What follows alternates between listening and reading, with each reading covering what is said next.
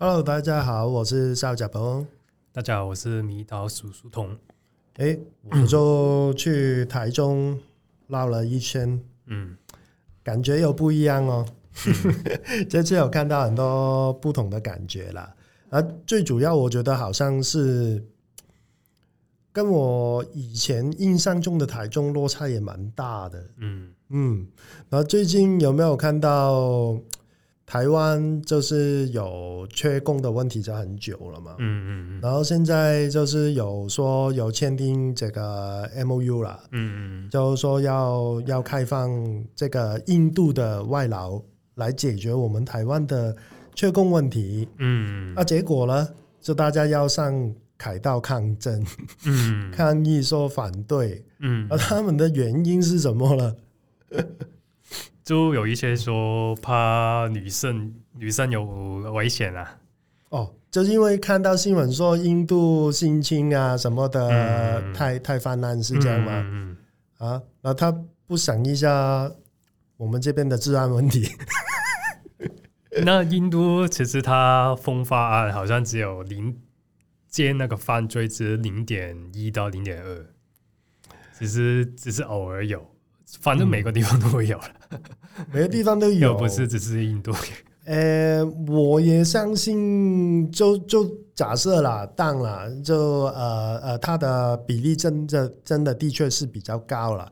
可是你也不能说，呃，以他的国籍去判断他就是罪犯呢，啊，这就是歧视啊。对啊，这这这个这个举动很不文明哎，欸。刻板印象很偏见，就直接就觉得那个国家的人就那样。嗯嗯嗯。那其实我觉得啦，就最好当然就是解决自己本身的缺工问题啊，你就不用引进外劳了嘛。嗯。那外劳现在你你你喜欢谁啊？你喜欢美国人、白种人？白种人不回来来当劳工啊？然后没事来来台湾当人才干嘛？嗯、我没有要当才给人家烧嘞。嗯、然后现在你说最最大众的，比如说越南啊、泰国啊那一些，嗯、觉得他们自己国家也开始发展啊。嗯嗯，他们自己的呃薪水也有提升啊。啊，说不定过几年，可能我这种劳动阶层要要去哪边打工哎。其实印度也在发展，只是它人口比较多，可能、啊。要改变比较慢，所以还是可以输出一些劳工，但可能再过十年也说不定不用。对啊，那所以是台湾走的路真的歪到不行哎、就因为当初、呃要要解除那个戒严，不是就是因为发现就是，台湾跟中国的分别就是人口不足嘛。嗯，所以要朝经济开放的方向发展。嗯嗯。可是到最后，你看到现在今天二零二三年，我们又面对缺工啊，大家生活生生活在一个低薪的环境啊。嗯。然后我说这一次去台中，我去的是西区嘛。嗯。西区，我听当地的朋友讲，就是说，嗯。它几乎是一个没落了的区域啊，嗯，所以我就用脚去走走过这个呃城市，我发现真的凋零的蛮严重的，嗯嗯，大家生活看得出来是没有过得很好啊，嗯，然后我也想不到原来台中是这样哎，因为在我印象中台中不是很有名的，就是它独栋的餐厅啊。七期啊，就歌剧院啊，那一些都是很很漂亮、很繁华的地方，比高雄还要漂亮，要不然不会这么多香港人要要选台中啊。所以那边人不多嘛？人其实多的，我看到没有，我至少嗯不会看到像高雄一样一栋一栋的空置的大楼，可是里面的人生活都很艰巨。就看到大家是是真的蛮穷困的，嗯，那个区域全部都是老人家，呃，大家都在家里面没有办法出门，衣服又挂在外面这样子咯。对啊，对啊，就那我接触的最近也有接触一些国外的旅客嘛。大家都问我同样的问题，就说：“哎，为什么台湾的旅游业会变成现在这样，没有人来？”嗯，我说：“你看到很多根本的问题啊，我们的地心啊，我们又缺工啊。”然后他们也问我在路上有看到加水站，然后我这个问题我已经解释了，解释了十几年了。他们也也听到，就说：“哎，为什么政府不去解决这个问题？只是我们很多根本的问题，政府都没有没有想要去解决啊。所以是整个人口政策，所以现在要在，因为好像最近这八年那个生育率也是一直跌嘛。”对，比香港还要低，对，所以才要再输入劳工。可是这个真的是短期的政策而已啊。嗯，你就现在缺嘛？但我觉得移民政策是输入人是其实是一个方法。嗯，但是你看一些移民国家，他们输入的人。一定是有第一有钱，嗯，没有钱的话有技能，嗯嗯嗯，不是单纯输一些廉价的劳工，嗯，对，因为你输入这样的劳工，其实对你国家的发展没有帮助，没有好处。然后、嗯、呃，因为他因为你给他工作而已，他又不会变成国民，嗯。对不对？他不是真的一个移民，变成你国家的一份子。嗯，对啊，所以这样其实对你整个地方啊，没有没有帮助。像你刚刚讲，台中老人很多，没有就是没有年轻人，所以整个气氛就会啊、不好嘛。当然，这些劳工其实他是年轻人，但因为他只是像去难听讲。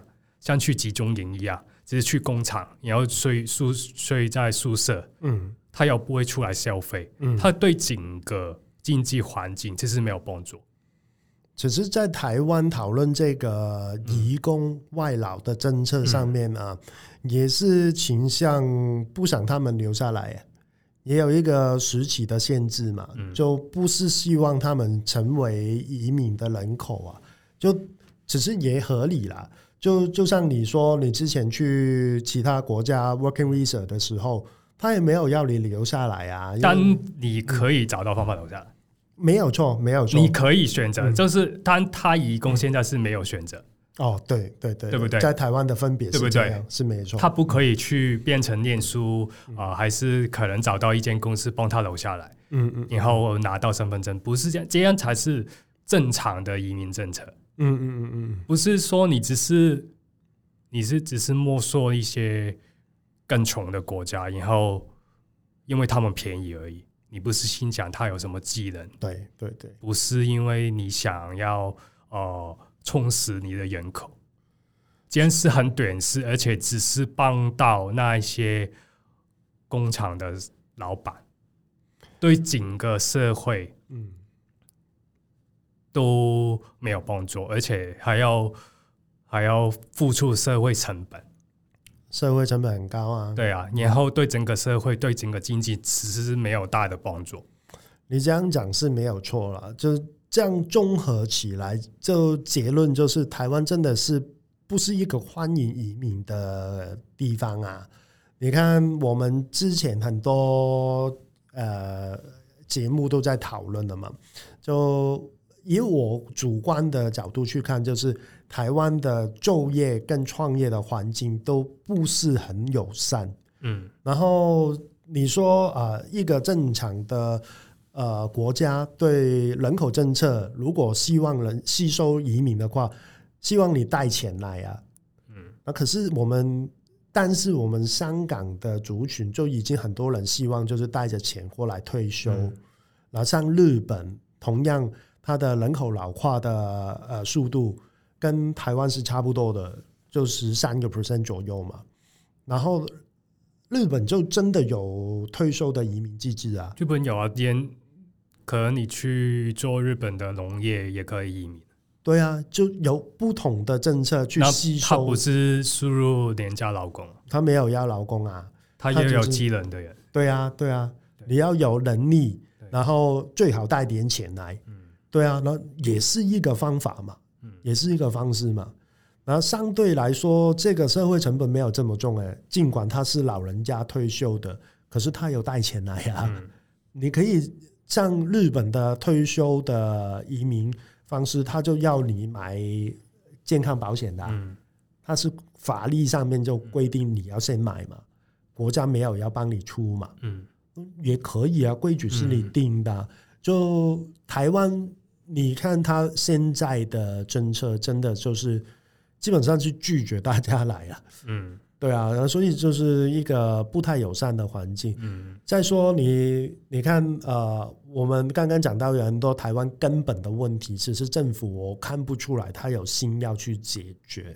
比如说，每一个旅客来到台湾，都说，为什么台湾现在的旅游业变成这样？因为你交通啊、呃，旅宿业啊、饭店旅馆啊一些，就是旅客第一印象嘛。嗯，看到哎，你怎么呃柜台的人？又不足，然后看来看去都是哪几个人，然后服务品质没办法提升。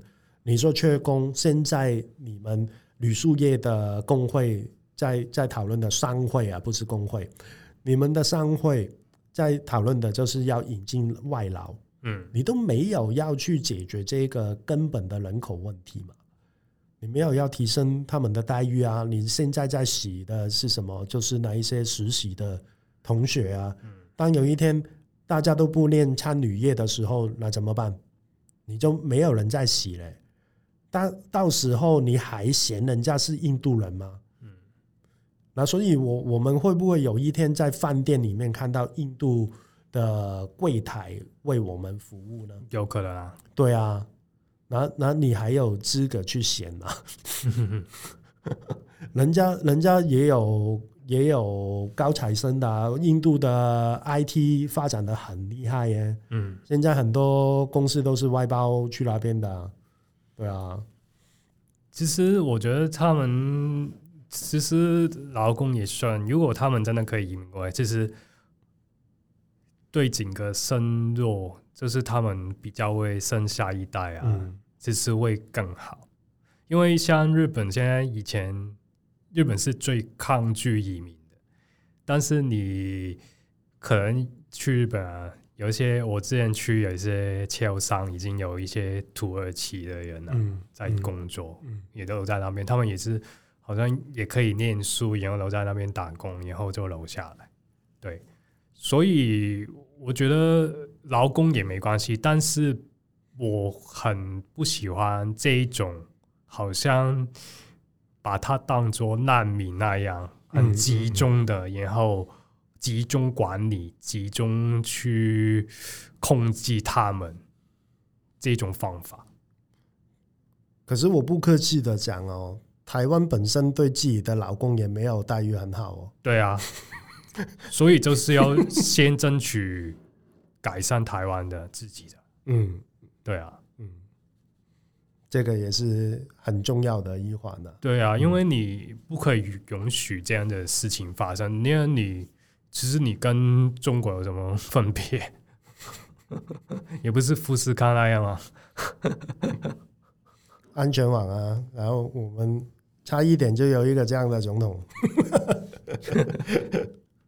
因为反正台湾本身都这样子，都是这样管理。对啊。那就是不人道啊，跟世界是脱轨的啊，嗯、我们都跟不上啊，所以哪哪来的竞争力？然后你你说任何的产业啊，观光旅游业更更更明显，就是你是跟邻近的国家在在抢旅客，嗯，而人家整体的体验就看得出来啊，人家不是杀的。对啊，哪里你来到就看到大家的待遇都这样啊，没有朝气啊，大家都工作的不开心啊，啊，所以大家都会问为什么变这样？那这个问题我也想问，我不知道问谁而已啊。没有，我都我们都讲过的啦。对啊，这次都讲过了，原因都讲过了，只是看看之后会不会有人会做一些事情。期待啦，大家都有这个期待啦。嗯，那这个也是值得讨论的。那国际上面有没有什么新的东西我们该知道的呢？国际，我想讲两个美国人过世。嗯，哦，刚过世。对，嗯，一个是一百岁的基辛格，一个是九十九岁的，他差一个月，一百岁。他因为他一月一号出生了。哦，过不了那一关，对，差一一个月左右。嗯，查理蒙格他是巴菲特的合伙人，这是搭档。哦，嗯，哦，厉害的。先讲讲基辛格，因为基辛格其实，呃，他对台湾的影响也很大。真的吗？我不认识他，他、嗯、他做过什么？因为他其实他是犹太人，嗯，他是从二二二战的时候。跟家人逃去美国，嗯嗯，然后很神奇，他要参加了美军，然后要打回去德国，嗯嗯，然后他后来就去哈佛念那个政治，嗯，然后后来就在一九六八年啊，嗯，就做了那个国家安全顾问，嗯，对，因为那时候啊，呃，呃，台台湾中国这边的也是。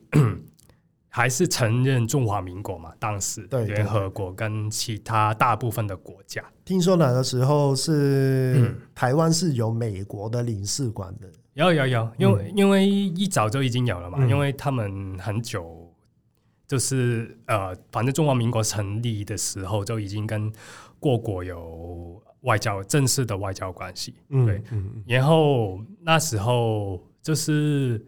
因为冷战嘛，所以美国需其实需要中国，呃，可以打破。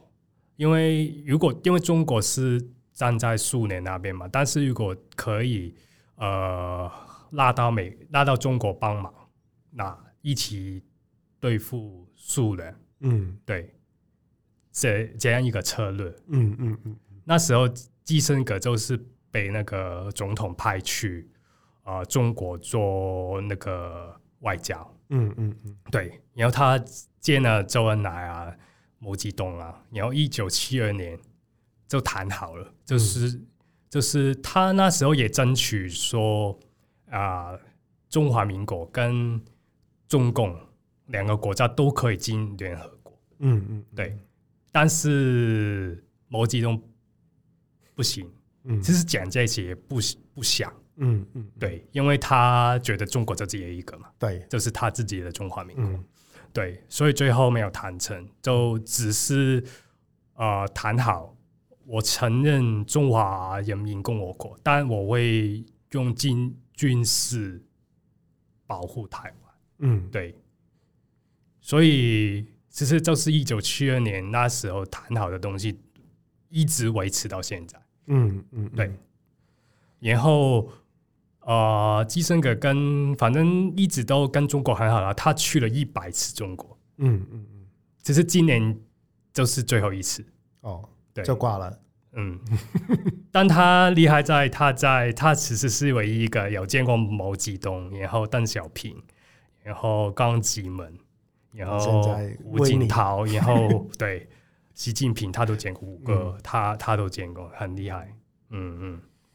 所以他是对他的影响力在呃东亚这边比较最大的可以说，但其实美国每一个总统几乎都会问他意见，嗯、就是在外交啊，嗯、很多很多啊，越南啊，呃，中东那边他都有有有有帮忙的，嗯、对。但主要在中国这一块上面，他是呃。算是最大的，嗯，那这样听起来就是一个历史的契机，在很久之前就已经定下来，中国跟台湾的定位了嘛。那还好，就是呃，美国转过这么多任总统，还是遵守他们的承诺，都没有、嗯、没有什么大的变动了。啊，你说当当时就是他跟台湾断交，跟要要利用呃中国的力量，嗯，去解决他眼前的问题。嗯、我觉得也也没有没有什么不合理的地方，也没有不合理的现实。对啊，这就他就是走那个现实政治啊。对啊，反而是国民政府哪个时候有一点意气用事，哎，嗯，对不对？就错过了一个。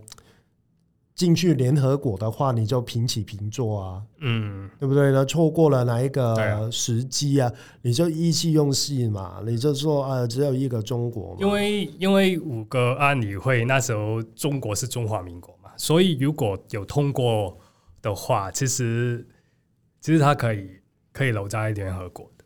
如果蒋介石对愿意的话，啊、因为中共也没有，中共是抗议，但是他他没有方法阻止。对啊，然后我看最近宋楚瑜他的呃节目啊，他上去 K K 秀嘛，然后他也是感觉得出来，他就是有一份恨的，嗯，有一份怨恨，对美国有一份不相不信任的怨恨，嗯，他觉得这是被出卖嘛，嗯，对啊，他对国民党、对国民政府也有一份恨。他就觉得被不被重视嘛，嗯，因为你说你看，呃，他美国总统也会问，呃，这个老老元老的意见，嗯，对不对？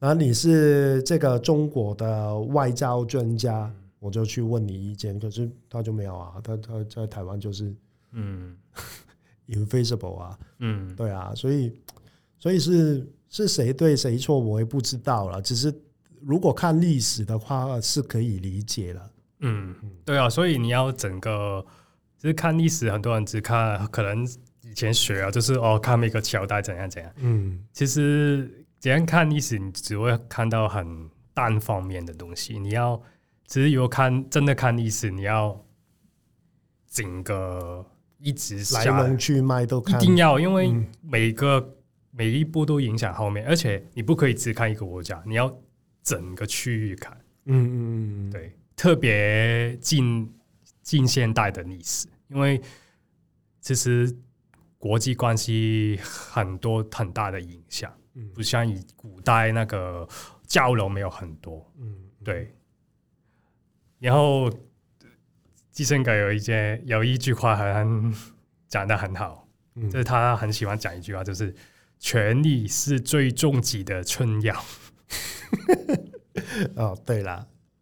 这样也是，嗯，蛮蛮正确的。这句我很喜欢，嗯嗯嗯，没有错啊。你看现在 Winnie 就这样啊。反正你看很多有钱的人就追求权力，嗯，没有钱的人就追求权利，就是权利很很大吸引力。我是不能理解啦，就没有办法同步。应该说，我是能理解啦，不能不能同步而已啦。但对于很多人来讲就是这样，就是对啊，追求权利。嗯，因为你有时候你看到一些政治人物，不知道他为什么要这样。那可是你看六十七十年代，美国的取向也是很现实的啊。我就是要解决眼前的问题。其实政治就是要现实啊。对啊，然后你这么多权力斗争啊，什么证明啊，什么的，哪一些嗯，事实证明嘛，就对、嗯、对国家没有好处啊。嗯，因为呢因为某一些政治的人，只是有一总是只为了自己的利益，他不是为了嗯国家；另一种人，他只是。追求权力，在玩玩弄权力，他为了得到权力而去得到，就像后来的毛毛泽东，就是文化大革命。嗯，只是一句话就讲完，就是他要拿回权力。这种人应该会家暴哦。嗯，这种人应该会家暴哦。会啊。他的个性就是有一个洞哦。对啊，这嗯，这一种是这一种心理缺失啊。对啊，所以他才会这样。对啊，他心里以前啊，像反正有一些病态的这种人，一定可能童年一定会有一些阴影，嗯，对，嗯对他日后很大影响，嗯嗯嗯，对，但他就是单纯就追求权利，他不是要什么钱啊、女人啊，其实不是，嗯，他就是喜欢控制，他就是喜欢权力那一种感觉，嗯人性还是比较麻烦的，嗯，对啊，所以才要嫉妒去。避免这种人得到权利，至少不要让他独大啊。嗯，要有抗衡他的。所以现在民主制度就是在做这个、嗯、这个东西。嗯，对啊，因为民主制度一直就是说，不是选最好的人，是不要选到最坏的人。嗯嗯，不是选最好的人。你在台湾讲哦哦，会被放大的很厉害哦。没关系啊，你这是世界世界的，对啊，人家本来就这样玩的嘛，正常的道理啊。嗯，另外一个呢，你说巴菲特的，巴菲特你会比较知道吧？呃，巴菲特一定知道，他的合伙人是谁，我就不太清楚。巴菲特有多少钱，你知道吗？哦，不知道哎、欸，有多少钱？大概一千两百亿美金。对，一千两百亿，算是有钱吗？什么概念呢？对我来说，当然是有钱啊。那对比台湾的人，对比台湾的、哦，嗯，也算有钱吧。那对比台湾的，像是不是台湾那些好像没有那么有钱？我觉得，如果算钱的话，不太一样诶，概念不太一样。好像郭台铭也没有到，好像郭台铭几十亿而已。是没错，可是郭台铭就是像有权力的人呢，他要的是权力啊，他的钱也也会抱在身上。他想享有享有权利，但他没有。对，没有，不是他，他至少他的公司、他的工厂是掌握在他手上的。但工厂的权利而已，不是公权力。呃，我们刚刚讲的是公权力哦。对对对，如果是这样分是是没有，是这样分。你公司的权利对这个世界其实没什么影响，没有。所以我说这一类人就是会家暴啊，因为他他的权力如果放大到是手握这个公权力的话，嗯、他就是呃呃呃独裁者嘛，就影响整个国家整个民族。所以他就想要得到公权力啊，就算他多有钱。他就这样对对，他的欲望是这样。啊、可是如果他掌握的不是一个一家工厂，可能他只是一个小人物，不是过懂。他掌握的就是他家里面几个人的状况底下，他也会啊，他也会啊。啊但那是 假的了，那个权利是 他自己骗自己，其实那个不是。所以咯，人家人家啊，现在巴菲特他把多少财富捐出去啊？呃，几乎都捐出去了。他成立了，都是放了他家族慈善慈善资资金的基金。嗯嗯。然后他那个查理蒙格是他合合就是合伙人嘛，他们一起工作了六十几年。嗯。然后他他。呃，他的资产没有那么夸张，他只是有二十三亿美金。嗯，对。但是他们已经合作了六十年，他是一九五九年开始合作。巴菲特小他七岁，嗯，所以巴菲特也九十几岁。嗯，对。然后他原来是一个律师。嗯，对。然后呃。他也是呃遇到巴菲特以后，好像也呃过了三年才跟他合伙，没有就是没有马上，但是他们一开始认识的时候就已经觉得很投契，嗯，对，很多话聊，对，嗯、因为他们其实他们的朋友都说他们很像，所有想法啊那些都很像，嗯嗯嗯，嗯，然后我讲一点点他的故事，嗯，对，我从那个杂志看到。嗯，就是他一九三一年的时候，奥巴马市的北四十一街有一个七岁的男孩跟一个女孩在玩牵抽嘛，嗯，然后有一只流浪狗就冲向他们，嗯，咬到那个女孩，嗯。嗯，结果那个女孩就死掉，因为有那个狂犬哦，狂犬病，嗯，那个男孩就是查理蒙格哦，对，所以他说，因为有一个记者问他，你怎么看那些把成功归于自己的聪明才智还有努力工作的人？他说完全是无稽之谈，因为为什么那只狗没有咬我？嗯，咬了那个女生呢？嗯，全部都是运气。这是很有钱人讲的哦。那一般成功的人都是这样讲的，欸。嗯，对啊，真的啊，对啊，我我我是认同啊，运气也是很重要啊。嗯，可是当然，他们也不是单单纯的坐在那边等运气。当然，所以他说，就是出色的人啊，跟公司都是有一定的智慧，然后努力工作，还有大量大量的运气。嗯，也是非常认同。对，因为他也很喜欢，你想不到他喜欢看孔子。好，对，就是他，他有说孔子说：“知之为知之，不知为不知，是知也。”就是说，知道自己不知道什么，比才华更重要。嗯嗯嗯嗯。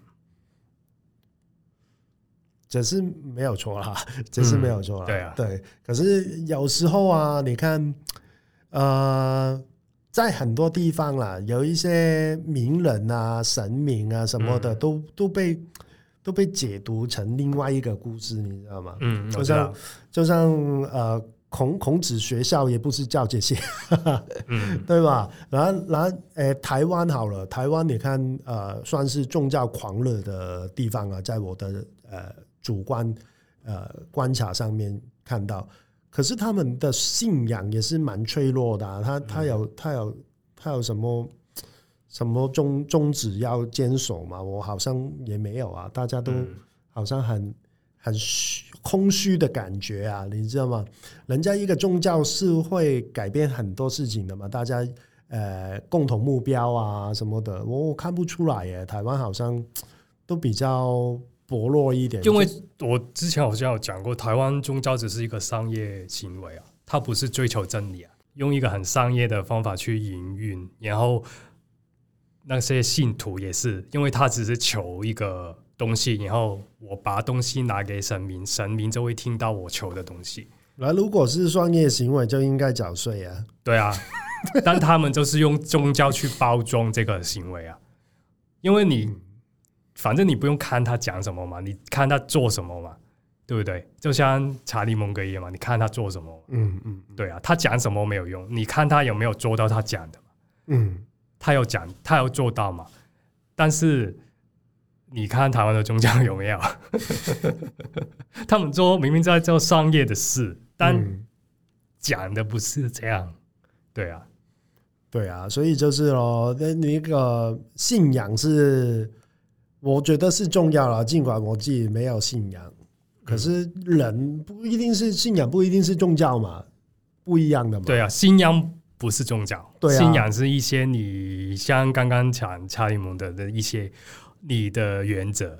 对对对对对，这个才重要。所以是不一样的，不一定要有宗教的嘛。嗯，可是，在台湾就好像大家那个那个认知好像都比较模糊。可以没有宗教，但也有信仰。就是你相信诚实、正直那一些，嗯，那些你是应该要有原则去遵守的，去做什么事情决定的时候要做的，嗯。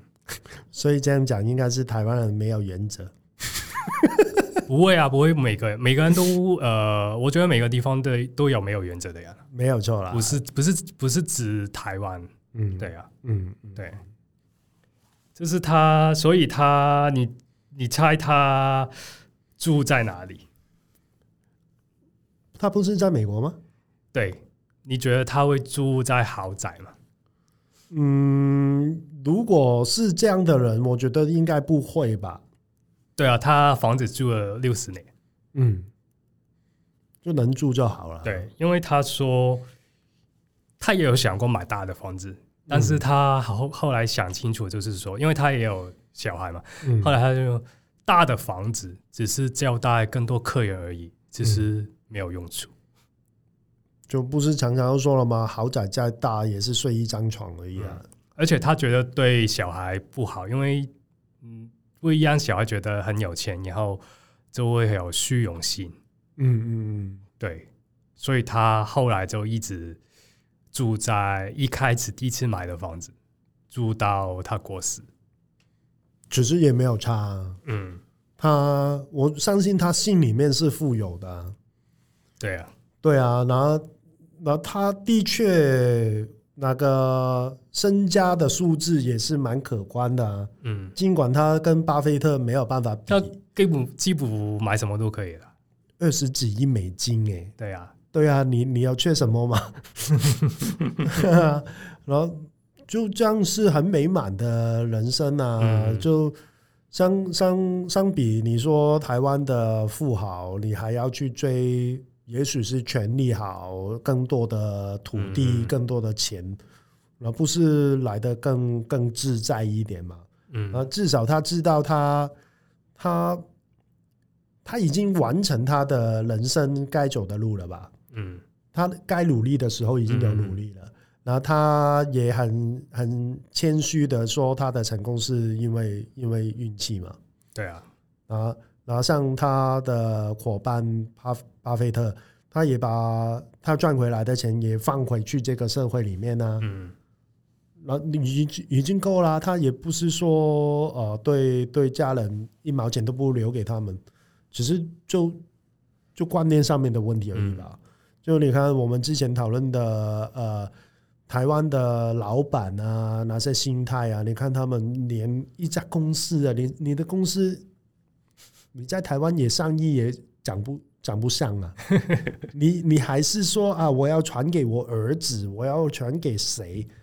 嗯，就不是这样营运的嘛？对啊，你那个是什么东西？对啊，根本算不了什么。你你跟人家比，对啊，然后我就不知道，就可能也就是格局的问题吧。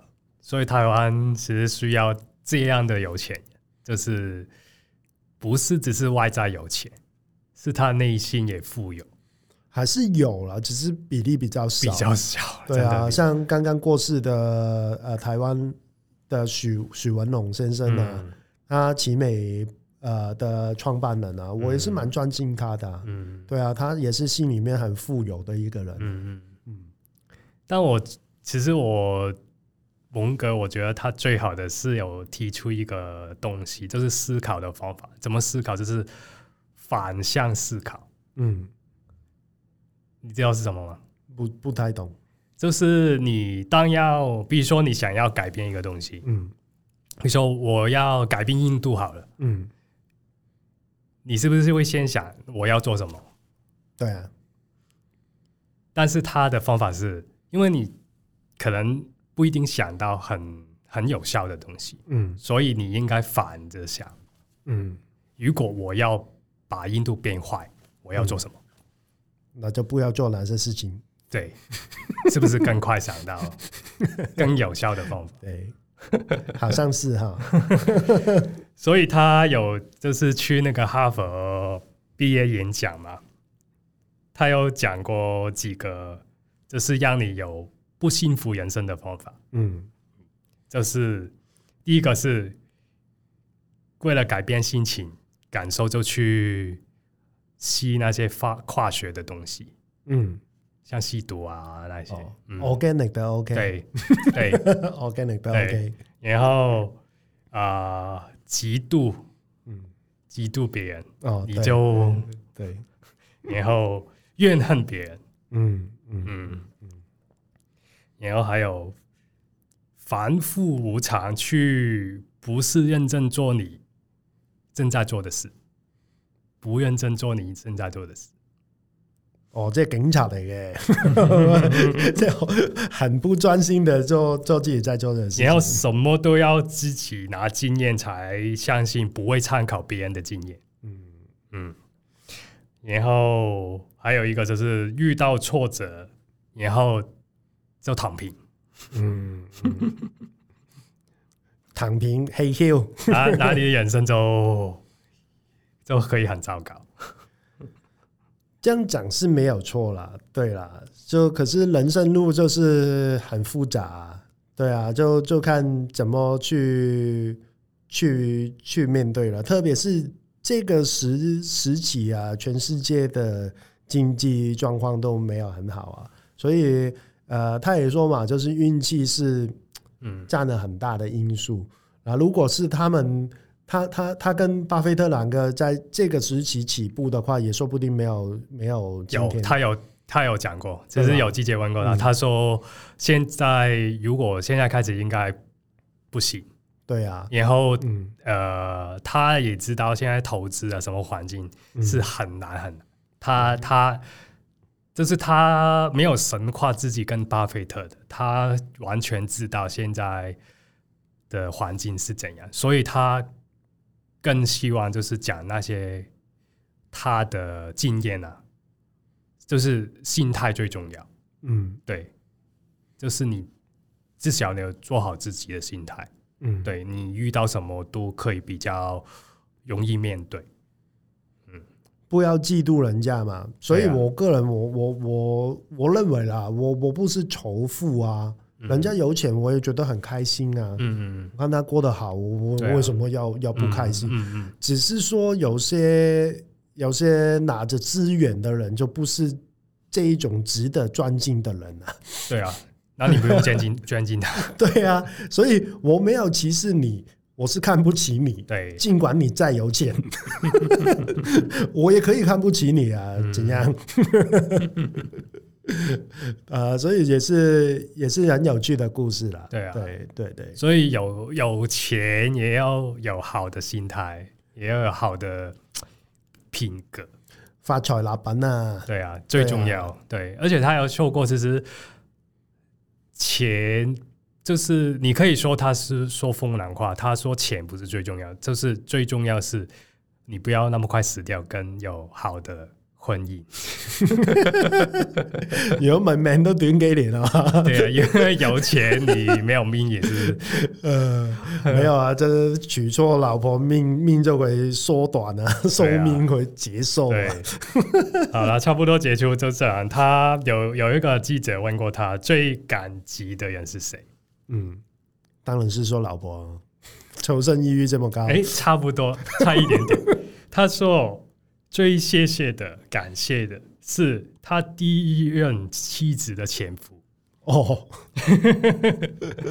因为这样他才有机会跟他老婆啊一起，嗯，对，嗯，真的是礼尚四位对，然后他因为他是一个比他没有那么糟糕的人，OK，对，嗯。很幽默的啦，很幽默，很谦虚。我觉得就是生活就是要这样幽默一点。对啦，就就开心一点，好的心态也要幽默一点。嗯嗯嗯，也不错，也不错。好，好了，今天就差不多，下一集再见。好，拜拜，拜拜。